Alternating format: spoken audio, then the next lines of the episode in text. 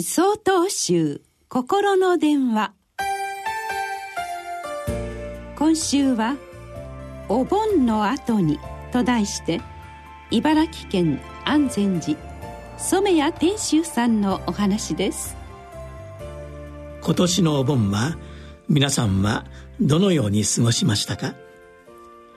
大きな喪失感を抱いていればいるほど亡き人が帰ってくるというお盆は嬉しくそしてありがたい季節です。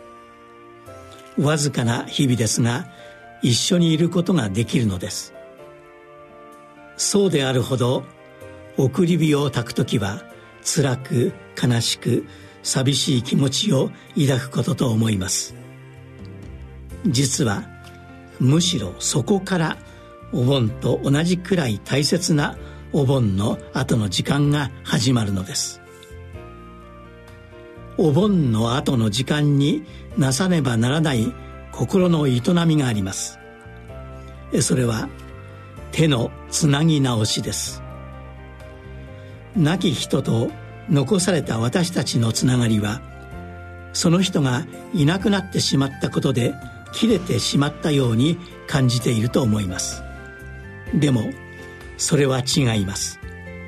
決してつながりは切れてはいません。これから亡き人仏としてのその人とつながっていくのです。言うなれば手のつなぎ方を変えるということです。今までと同じような手のつなぎ方はできないけれど新たな手のつなぎ方でこれからも歩いていくのです。手をつなぎ直すためには一度手を離さなければいけません。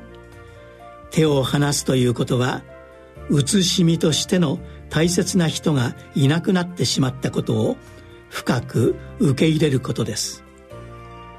一緒に短い日々を過ごしたお盆の後だからこそそれを行う絶好の機会です。ゆっくりとでいいと思います。辛さ悲しさ寂しさを感じながらもどうか手のつなぎ直しを行っていただければと思います。8月22日よりお話が変わります。